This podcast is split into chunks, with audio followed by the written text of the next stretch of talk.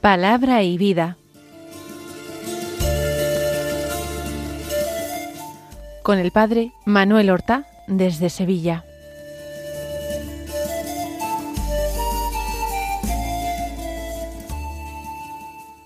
En el nombre del Padre y del Hijo y del Espíritu Santo. Amén. Alabados sean Jesús y María. Muy buenos días, queridos amigos, oyentes de Radio María y seguidores del programa Palabra y Vida. Hoy es el viernes de la trigésimo segunda semana del tiempo ordinario. Viernes, día penitencial, lo recordamos. Es 17 de noviembre y en este día la Iglesia celebra la memoria de Santa Isabel de Hungría, una santa medieval, nacida en el año 1207, al comienzo del siglo XIII, y que vivió solamente veinticuatro años, muriendo en 1231.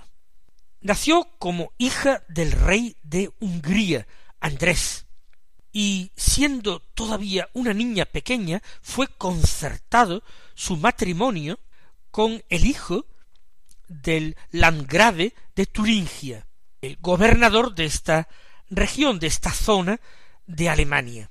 El futuro marido era todavía también un niño, Luis. Ella se trasladó siendo niña allí y se crió casi junto con su futuro marido. Y fue poco a poco naciendo entre ambos un cariño grandísimo. Se cuentan eh, cosas verdaderamente románticas y bellas.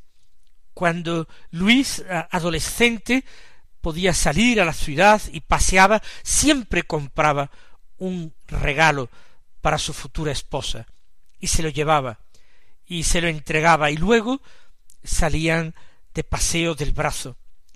Se casaron cuando Isabel tenía solamente catorce años y Luis veintiuno. Tuvieron tres hijos, el mayor, un varón, Hermann, y luego dos niñas, la segunda de las cuales, la pequeña, de nombre Gertrudis, nació cuando su padre había muerto. Porque después de algún año, de algunos años de felicidad, eh, su esposo Luis se alistó a las órdenes del emperador alemán para ir a la cruzada. Era el ideal de los hombres, de los caballeros cristianos de la época. Entonces eh, partió y a los pocos meses, sin haber entrado siquiera en batalla, murió víctima de la peste.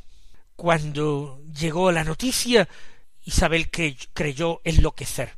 Ella dio a luz, algún tiempo después, a esa hija póstuma, Gertrudis, a quien en la iglesia veneran como beata. Y luego abrazó la pobreza, se hizo terciaria franciscana, vistió un pobrísimo sayal, renunció a vivir en el castillo y en una casa humilde hizo un hospital donde ella misma atendía a los enfermos, hacía las camas, los cuidaba, les lavaba, todo esto en una total y absoluta pobreza, en una altísima contemplación, en una altísima oración. Con sólo veinticuatro años, quizás agotada por las penalidades y penitencias, dirigida por un director espiritual de singular dureza, que le quitaba cualquier consuelo humano y que llegó incluso a azotarla y golpearla si no cumplía todas sus órdenes, ella murió al anochecer del día 17 de noviembre, tal día como hoy, del año 1231 veinticuatro años solamente. Pero nada más morir, inmediatamente su mismo director espiritual comenzó a recabar todos los testimonios que existían acerca de su santidad. Y sus restos fueron trasladados a la iglesia de Santa Isabel de Marburgo, que había sido construida por su cuñado en su honor, y a esa ceremonia de traslación asistió hasta el mismo emperador de Alemania. El pueblo la veneró verdaderamente como una santa de la caridad. Vamos a escuchar ahora la palabra de Dios que se proclama en la liturgia de la misa del día. Seguimos con la lectura del libro de la sabiduría. Hoy del capítulo trece vamos a leer los versículos uno al nueve que dicen así. Son necios por naturaleza todos los hombres que han ignorado a Dios y no han sido capaces de conocer al que es a partir de los bienes visibles, ni de reconocer al artífice fijándose en sus obras, sino que tuvieron por dioses al fuego, al viento, al aire ligero, a la bóveda estrellada, al agua impetuosa y a los luceros del cielo, regidores del mundo.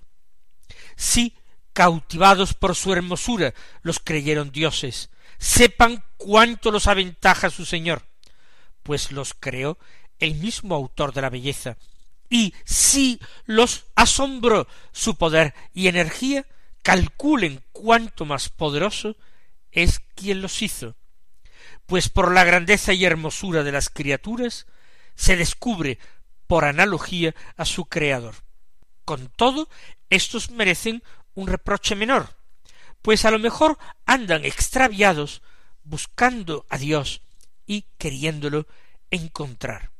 Dan vueltas a sus obras, las investigan y quedan seducidos por su apariencia, porque es hermoso lo que ven, pero ni siquiera éstos son excusables, porque si fueron capaces de saber tanto que pudieron escudriñar el universo, ¿cómo no encontraron antes a su Señor.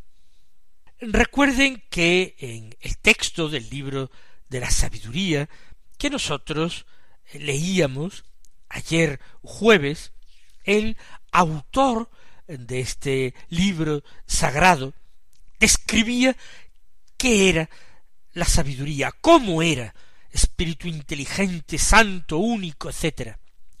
Iba describiendo con veintiún adjetivos cómo era la sabiduría. Y nosotros veíamos a la sabiduría como una figura de el verbo de Dios, del logos eternos.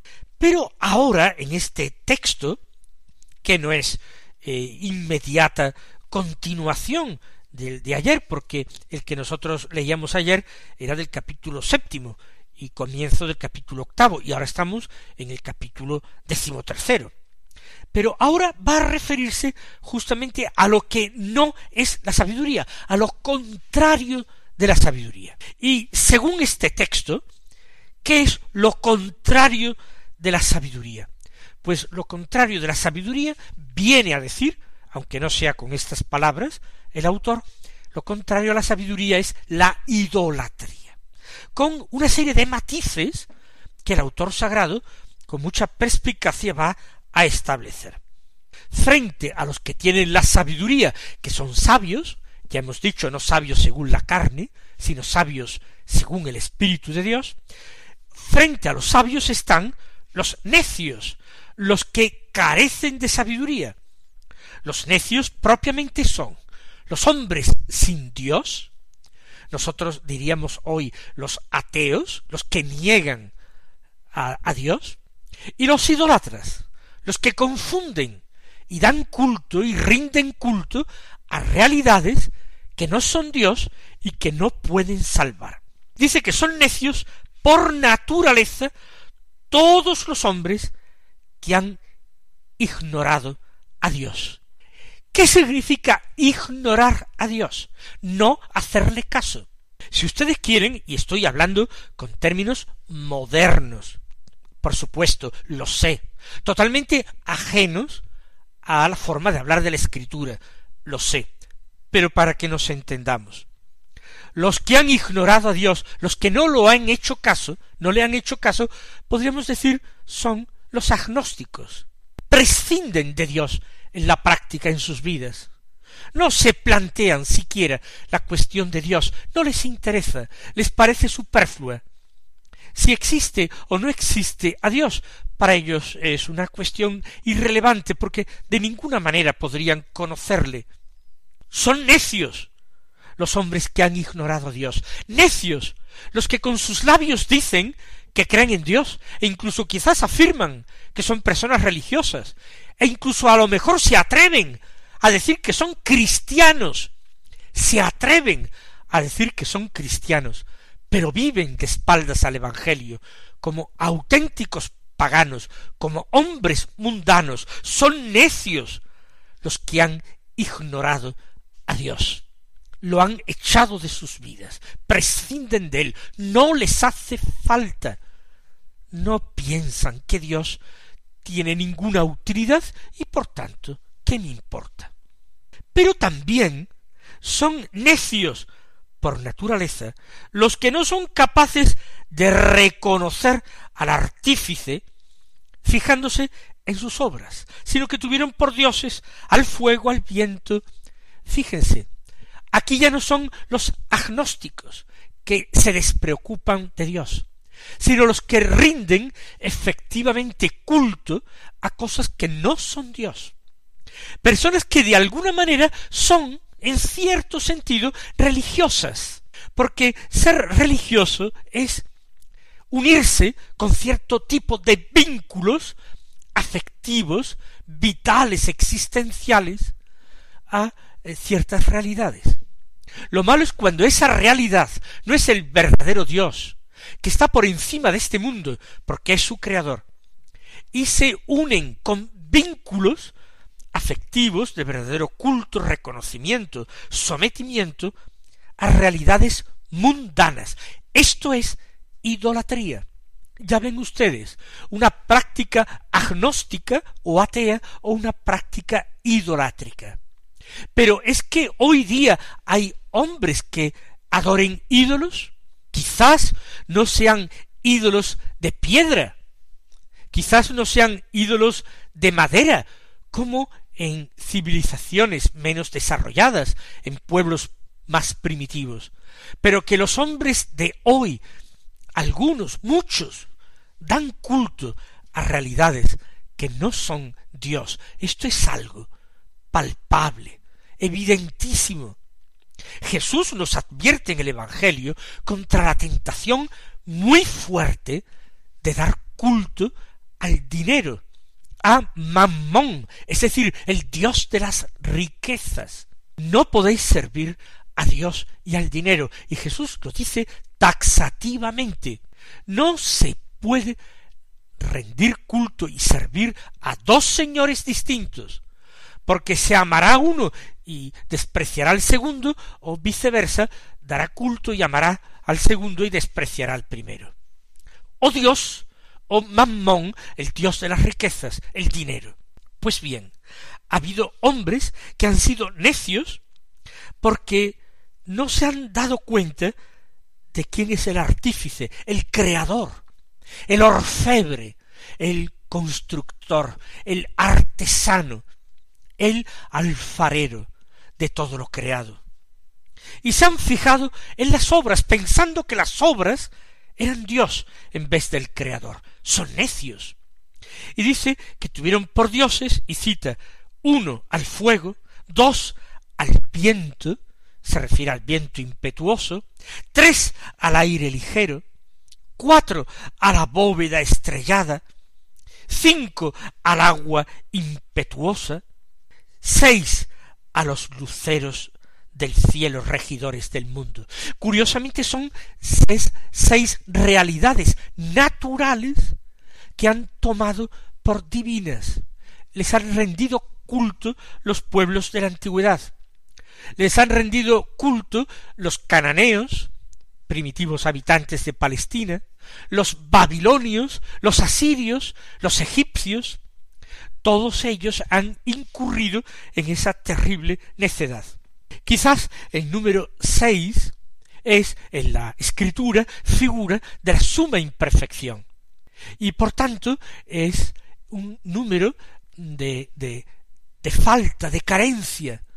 Quizás se han escogido realidades mundanas, se podrían haber elegido muchísimas más. Se podría haber tomado, por ejemplo, árboles, se podrían haber tomado ríos manantiales, pero se toman seis, quizás con esa intención simbólica de expresar la imperfección de esta creencia. Cierto que estas realidades han sido usadas en algún momento por Dios como símbolos de su propia presencia. El fuego, Dios se reveló a Israel en la cumbre del Sinaí en medio del fuego terrible. El viento, el viento impetuoso, de la misma manera recuerden Pentecostés y aquel sonido de viento impetuoso que llenó la casa donde se encontraban los apóstoles. El aire ligero que detectó el profeta Elías cuando se encontraba en aquella cueva en el monte Oreb, el monte de Dios, y al escuchar aquella brisa suave, el aire ligero salió cubriéndose el rostro. La bóveda estrellada, el cielo, cuyo astro mayor Dios es a veces comparado a Dios y a Cristo mismo, sol que nace de lo alto, agua impetuosa se eh, compara también en los salmos a veces al amor inmenso de Dios, eh, a la misericordia infinita.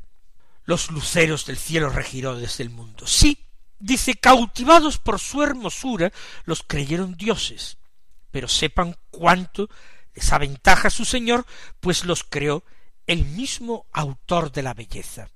Quizás alguno de estos hombres que tomaron por dioses estas realidades mundanas tuvieron un principio de buena fe en la dureza de su corazón, en su falta de inteligencia, buscando la belleza, buscando la bondad, encontraron cosas tan bellas y tan perfectas, obras de las manos de Dios, y le rindieron culto sin ir un poco más allá para descubrir al autor de todas ellas, aunque el autor sagrado les instruye cuánto les aventaja su Señor, pues los creó el mismo autor de la belleza.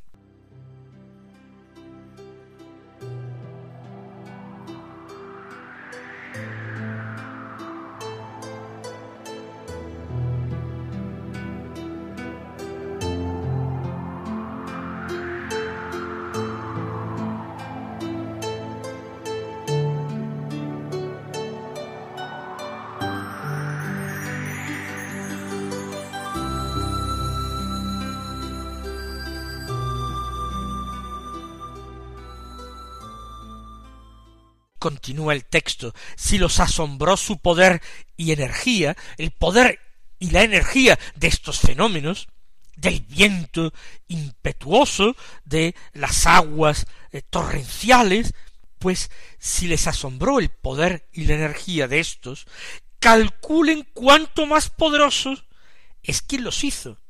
Es decir, tanto la hermosura como la fuerza y el poder de estos fenómenos naturales de estos accidentes físicos, de estos cuerpos celestes, su belleza y su poder. Unos se quedaron en la belleza, abrieron la boca, rindieron culto a esas realidades, otros más bien se fijaron en el poder y la fuerza de estas realidades, y también, abriendo la boca, se postraron ante ellas y les rindieron culto. Pero, dice el autor sagrado, por la grandeza y la hermosura de las criaturas se descubre por analogía, nosotros vamos deduciendo por ejercicio de lógica, y Dios nos ha hecho racionales, nos ha dado la capacidad de pensar, de deducir, se conoce por analogía al Creador. Con todo, dice, estos merecen un reproche menor, pues a lo mejor andan extraviados buscando a Dios y queriéndolo encontrar una pequeña disculpa del autor sagrado. Merecen reproche, pero quizás tengan algunas excusas, algunos atenuantes en su pecado de idolatría. Eran tiempos de ignorancia, de ceguera. Ellos buscaban a Dios, sentían en su corazón la carencia, sentían el hambre y la sed de Dios, y se lanzaban a oscuras, a tientas, moviéndose por el deseo de belleza o por la admiración ante la fuerza, a buscar todo aquello que mostraba belleza y fuerza. Merecen un reproche menor porque buscaban a Dios y lo querían encontrar. Dan vueltas a sus obras, las investigan y quedan seducidos por su apariencia, porque es hermoso lo que ven. ¿Ven ustedes? Empieza el autor del libro de la sabiduría a alegar una pequeña excusa, una pequeña atenuante en el delito, en el grave pecado de los idólatras. Pero al final, el mismo autor sagrado deshace este, esta atenuante, porque dice, pero ni siquiera estos son excusables, porque si fueron capaces de saber tanto, es decir, si investigaron tanto, si dieron tantas vueltas a las obras, si emplearon tantas energías, tanto tiempo, tanta investigación, ¿cómo, si fueron capaces de saber tanto, que pudieron escudriñar el universo entero, los astros, los mares, los caudales de agua, la bóveda estrellada, el fuego, cómo si fueron capaces de escudriñar el universo, no encontraron antes a su Señor.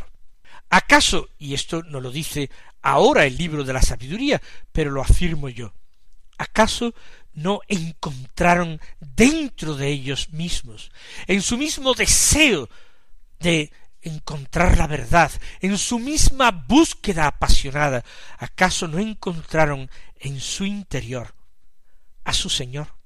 O quizás prefirieron lo que resultaba más deslumbrante y aparatoso, lo prefirieron al encuentro con el Dios vivo que se manifestaba muy quedamente, muy silenciosa y humildemente se manifestaba en su interior, en su corazón.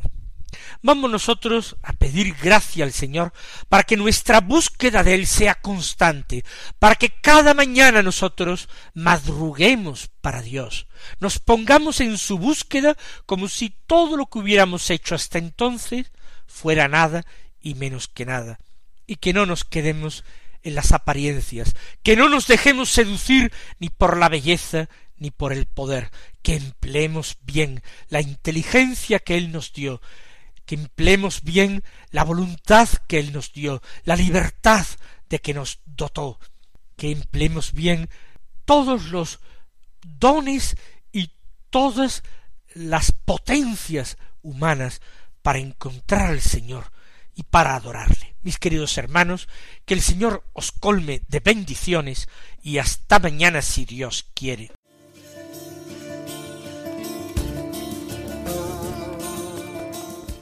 Han escuchado en Radio María Palabra y Vida,